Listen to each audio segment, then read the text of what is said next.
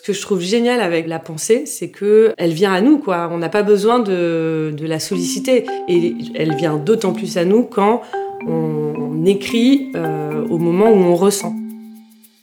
Pour moi, les mots, c'est des serrures qui ouvrent en fait la porte à tout, tout plein de souvenirs.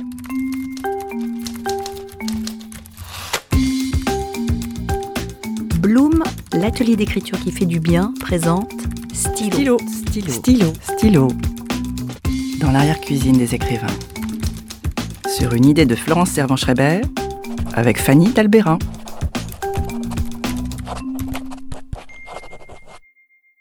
J'ai rendez-vous avec Amandine Péchioda, la rédactrice en chef de My Little Paris. Pour arriver jusque chez elle, il faut gravir des quantités de marches.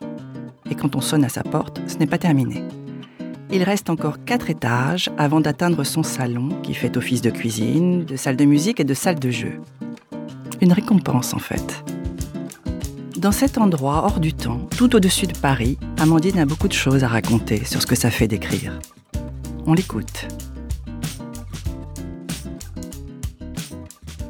Comment la plume est arrivée dans votre vie Figurez-vous que je me suis posé la question et je suis allée fouiller dans mes vieux cahiers et dans mes vieux journaux et euh, je suis tombée sur la première page de mon journal intime. C'était en 1992, donc j'avais 12 ans. Donc je pense que on pourrait dire que, euh, en tout cas, j'écris selon mon envie euh, depuis l'âge de 12 ans. Enfin, j'écris parce que j'en ai besoin depuis l'âge de 12 ans. Et ensuite, c'est devenu un métier? En fait, euh, j'ai fait des études qui n'ont rien à voir avec ce que je fais aujourd'hui. Donc je pense que c'était un, hobby. Enfin, c'était mon lien aux autres, de d'écrire. Euh, donc ça a toujours été quelque chose euh, qui m'a accompagnée, mais je, me disais, ok, c'est un peu un, vieux rêve. Toute ma vie, j'aurais ce rêve-là, mais je pensais pas que j'allais en faire mon métier et pouvoir écrire à des gens qui auraient envie de, de, me lire. Comment ça s'est passé, ce passage du fantasme à la réalité, ou en tout cas un métier? Ça s'est passé donc quand j'avais 26-27 ans. Euh, c'est arrivé en fait euh, avec ma sœur Fanny en 2007 ou 2008. donc Fanny a eu l'idée de, faire une, newsletter qu'elle aurait envie de recevoir parce que donc il y a maintenant 10 ans, euh, on s'en souvient plus aujourd'hui, mais à l'époque, le web, c'était un monde qui était hyper froid. Et du coup, quand Fanny a eu envie de d'écrire cette newsletter, enfin de lancer cette newsletter, elle voulait que ce soit une newsletter qu'on aimerait recevoir. Donc en fait, on s'est dit, c'est quoi une newsletter qu'on a envie de recevoir? Bah, C'est une idée, un texte, un dessin. Euh, et euh, le ton, ça devait être un ton qui était simple et un ton de proximité. Tout de suite, cette newsletter, elle a d'abord été un une chose qui était à côté du travail? Euh, Alors moi j'avais un autre, un autre métier, j'étais dans euh, le monde euh, des médias, mais pareil, je, enfin, j'étais toujours dans le fantasme, c'est-à-dire que j'étais responsable, enfin je suis plus responsable marketing à des abonnements, mais j'étais trop contente parce que j'étais dans un média de musique euh, qui euh, et donc du coup je, lisais des magazines de guitare, de guitare électrique. Je voyais des journalistes qui me parlaient de musiciens et je me disais oh, ça ça me suffit au moins déjà c'est bien, euh, c'est le minimum que, tu voulais c'est déjà ça. et donc en parallèle j'ai commencé à écrire pour cette newsletter, mais c'est vrai que pour moi c'était un peu un jeu je pense un peu un jeu d'enfant, comme avant quand on me disait c'est l'anniversaire de telle personne, il faut lui écrire quelque chose et tout. Donc j'ai commencé à écrire.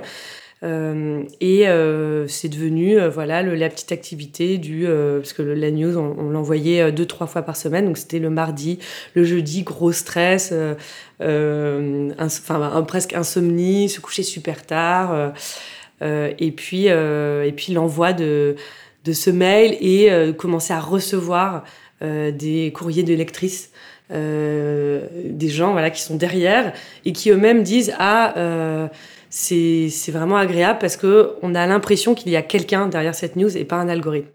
Tout de suite, vous avez trouvé le ton Ça, ça, vous a paru euh, une évidence ou, vous avez essayé de travailler dès, le euh, départ, je veux dire? Alors, euh, si on parle de la forme, évidemment, au début, c'était un peu trop long. moi, je relis des choses que j'ai écrivées il y a dix ans. c'était beaucoup plus cuculapraline. Mais en même temps, c'est normal, c'est parce que j'avais 27 ans, j'avais pas les mêmes problématiques. Et aussi, c'était un peu euh, le ton euh, c'était un ton qui collait à, ma vie, c'est-à-dire je venais d'arriver à Paris, où j'y étais depuis très peu de temps, et du coup j'étais totalement émerveillée. J'étais euh, voilà Amélie Poulain qui euh, qui raconte à, quel point la vie est extraordinaire et à quel point on, peut voir des belles choses partout. Donc voilà, ce ton il était comme ça. Après on a retravaillé, on s'est rendu compte qu'effectivement sur le web il fallait bah, raccourcir, raccourcir. En tout cas, j'ai pas euh, pris de cours, lu des livres euh, là-dessus, euh, jamais. Vraiment, ça, c'est c'est une manière d'écrire qui, qui m'est propre et qui est vraiment une manière d'écrire du ressenti, en fait. C'est-à-dire que quand je vais dans un... Parce que donc, cette newsletter, elle parle de tout ce qu'on peut trouver à Paris, donc ça peut être un restaurant euh, euh, vraiment parfait pour quand on n'a pas le moral ou euh, un banc avec une vue sur, sur le Sacré-Cœur. Et en fait, quelque chose qui a toujours été très important pour moi, c'était d'être sincère avec moi-même et jamais, jamais de décrire des, des, choses que je ne ressens pas, que je ne pense pas et tout. Et du coup, quand j'allais, quand j'écrivais sur ces lieux, bah, j'allais sur ces lieux. Ce qui tombait bien, c'est que c'était souvent la première fois que j'allais, puisque en fait Fanny, donc ma sœur, elle, elle s'occupait de dénicher les lieux, ce qui fait que quand j'y arrivais, je recevais en fait euh, ces lieux avec euh, la, la, un peu l'état virginal de, de l'émotion, ce qui fait que j'écrivais euh, vraiment des petites choses que je ressentais en, en live, quoi. Stylo. Stylo. Stylo. Stylo. Dans l'arrière-cuisine des écrivains. Est-ce que la question de la légitimité s'est posée? Est-ce que vous vous êtes demandé euh, est-ce que je peux écrire ça? Est-ce que j'ai le droit de l'écrire? Est-ce que euh, écrire ça ou est-ce que j'ai, est-ce que j'ai le droit d'écrire, euh, c'est, marrant parce que normalement je devrais dire oui ou non, mais cette légitimité là, en fait, au début c'était un jeu. Je pense que c'est un peu comme un, justement un enfant. Euh, au début, il se, il se pose pas la question de la légitimité de quelque chose, il fait quelque chose. Voilà. En fait, c'est juste de l'intention et euh, de l'émotion. Et du coup, moi, c'était ça que je faisais. Et il se trouvait que aussi cette légitimité, peut-être, voilà, c'est ça qu'elle elle, elle, m'a été donnée rapidement, puisqu'on s'est rendu compte que derrière, il y avait des lectrices qui euh, non seulement lisaient, mais en plus relayaient et en plus nous écrivait. Donc il y avait vraiment ce, côté, euh, voilà, euh, la copine qui me répond, qui me dit merci, et puis qui en parle à sa copine. À quel moment vous vous êtes rendu compte que l'écriture, c'était votre métier, que ça vous correspondait? Bah, En fait, euh, je pense que encore aujourd'hui, pour le coup, j'en suis étonnée. Pour revenir sur la question de la légitimité, je, trouve ça assez merveilleux. Quoi. Je me dis, mais c'est incroyable que tous les jours, effectivement, ce que j'écris plaise aux gens. Mais du coup, c'est bien parce que je pense que ça me permet euh, de rester humble et euh, de vouloir moi-même faire du bon travail euh, dans ce que j'écris et y mettre la même intensité que ce que je faisais tout au départ. parce que c'est vrai que je, j'étais quand même un petit peu dans la souffrance hein, au début quand j'écrivais, que je refaisais plusieurs fois les textes et tout. Et aujourd'hui, je pense que quand j'écris, j'ai besoin de ressentir un petit peu cette souffrance et cette remise en question du texte pour aboutir à quelque chose dont je suis certaine. Donc, pour revenir à cette question de est-ce que euh, euh, à un moment vous vous êtes dit c'est ça mon métier et tout, euh, non, non, non, je, je me dis pas ça en fait, parce que je pense que déjà le mot métier, j'ai toujours mm. trouvé ça étrange. Et moi, c'est plus que, en tout cas, ce que j'essaie de continuer à faire et ce qui est, j'ai plus l'impression de mon métier, c'est de ressentir, ce qui tombe bien, parce que c'est assez facile. Alors comment, comment justement on exprime ce qu'on ressent, ce qu'on voit? Ce que je trouve génial avec la pensée, c'est que elle vient à nous, quoi. On n'a pas besoin de, de la solliciter. Et elle vient d'autant plus à nous quand on, écrit euh, au moment où on ressent. Euh, parce que pour moi, les mots, c'est des serrures euh, qui ouvrent en fait la porte à tout, tout plein de souvenirs.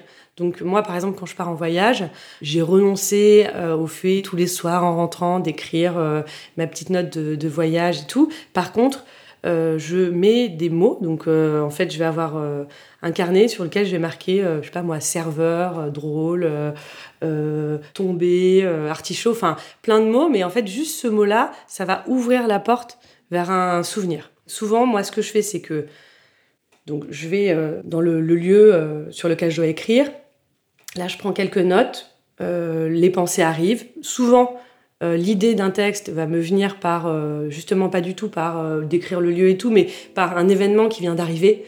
Une fois, par exemple, j'étais pas allée dans le lieu, mais la, personne qui, écrivait la news me dit Ouais, je sais pas trop quoi faire, je suis un peu embêtée parce qu'en fait, je suis allée dans un restaurant, j'ai demandé au, au cuistot c'est quoi votre concept? Et il m'a dit Mais j'ai pas de concept, c'est complètement con votre question, les concepts, arrêtez, moi je fais juste de la cuisine, enfin voilà.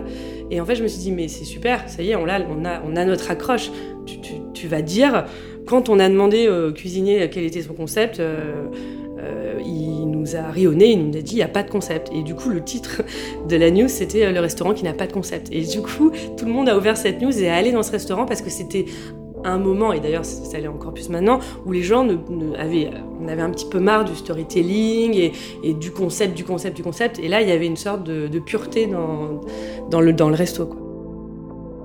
Voilà, donc d'abord je vais dans le lieu, euh, ensuite je note des petites choses, et après souvent je laisse mijoter parce que je pense que la première, euh, le premier jet, bon soit euh, par magie c'est le bon, mais on sent quand même très rapidement si on a déjà ressenti ce texte, si on a déjà vu. Enfin, moi je sais que je ne veux jamais écrire la même chose.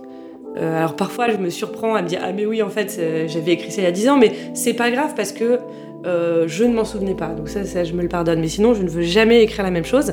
Et donc voilà, je laisse mijoter. Et je pense que euh, ma pensée, plus l'expérience du lieu, plus ma vie personnelle, plus ce que je vais entendre le matin à la radio, ça fait un mélange. Et souvent, euh, il y a une phrase ou quelque chose qui émerge assez spontanément dans, à un moment où je ne m'y attends pas. Très souvent sous la douche, par exemple. Un autre conseil que je donne, c'est de se poser des contraintes. J'aime beaucoup parler de l'Oulipo, l'ouvroir de littérature potentielle. C'est un, petit club qui avait été créé par euh, des écrivains tels que euh, Breton ou, euh, ou Pérec ou Queneau, et qui se posait des contraintes. En fait, à l'origine, c'est même une rencontre entre des écrivains et des mathématiciens qui créent un labyrinthe dont ils essaient de sortir, c'est-à-dire en se posant des contraintes. En tout cas, les contraintes, j'ai remarqué aussi en faisant des, des écoles, des petites écoles d'écriture, en donnant des cours d'écriture, que euh, les personnes qui vraiment disaient ah mais je sais pas quoi écrire, je sais pas quoi écrire, je leur disais bon ok, je te donne cinq mots, là il faut que tu m'écrives une histoire, et euh, réellement euh, elles, arrivaient à faire des petits chefs-d'œuvre. Maintenant vous écrivez toujours pour My Little Paris, mais mhm. est-ce que vous écrivez toujours pour vous? Est-ce qu'il y a toujours un journal qui est tenu? Est-ce qu'il y a des poèmes qui sont écrits, des lettres, des... un roman? Alors un roman, ça reste encore quelque chose que j'ai du mal à faire rentrer dans, dans ma vie, dans mes projets et tout. Euh, des nouvelles, oui, je, commence à écrire quelques nouvelles. Et euh, j'écris pour, pour un magazine qui s'appelle In the Moment. Ça m'a plu d'écrire pour ça parce que c'était la première fois que je devais me prêter à un nouvel exercice et donc à une nouvelle contrainte. Sinon, je l'aurais jamais fait. Mais là, on m'a dit bon bah voilà, euh, tous les mois, il faut écrire une page euh, sur euh, une manière de vivre, une manière de penser. Et, et, en fait, c'est pour moi un très bon apprentissage parce que ça m'oblige à réussir à écrire une tribune sur un tout petit moment. Par exemple, là, j'ai écrit quelque chose sur l'amitié. Euh, j'ai écrit aussi une tribune sur euh, le temps, euh, le temps qui passe, et sur le fait que finalement, la chose la plus précieuse aujourd'hui, c'est plus l'argent, c'est le temps. En tout cas, pour moi, ces petites contraintes-là, ça me permet vraiment d'accoucher de, nouvelles manières d'écrire. Et, et c'est très bien pour renouveler aussi ma plume. Est-ce que vous tenez un journal? Oui, je, je tiens un journal saccadé. Saccadé, ouais. Alors, euh, j'ai décidé que ce serait pas que un journal pour me plaindre, parce que c'est quand même souvent à ça que servent les journaux. Et il m'arrive, euh, je sais pas, tous les, toutes les 3-4 plaintes, de rajouter un, un moment qui m'a rendue très heureuse. Est-ce que vous riez en vous relisant? Si je, je raye ou si je ris Est-ce que vous riez? Ah. Est-ce que de, de, vous relire peut vous faire rire? Euh, Alors ce matin, j'ai relu mon journal intime de quand j'avais 12 ans et j'ai beaucoup ri mais avec euh, beaucoup de plaisir. Et Amandine, qu'est-ce que ça vous fait d'écrire? Alors, euh, parfois ça me fait souffrir quand euh, justement je, ne trouve pas l'idée ou que j'ai l'impression que ça y est, c'est fini, je n'aurai plus jamais rien à écrire de ma vie, je ne saurais plus quoi faire et tout. et parfois, il y a vraiment l'écriture qui me tape comme ça et qui me dit mais vas-y là, vas-y, il faut que t'écrives, il faut que t'écrives. Et ces moments-là, alors là, ça me fait un bien, un bien fou. Merci Amandine.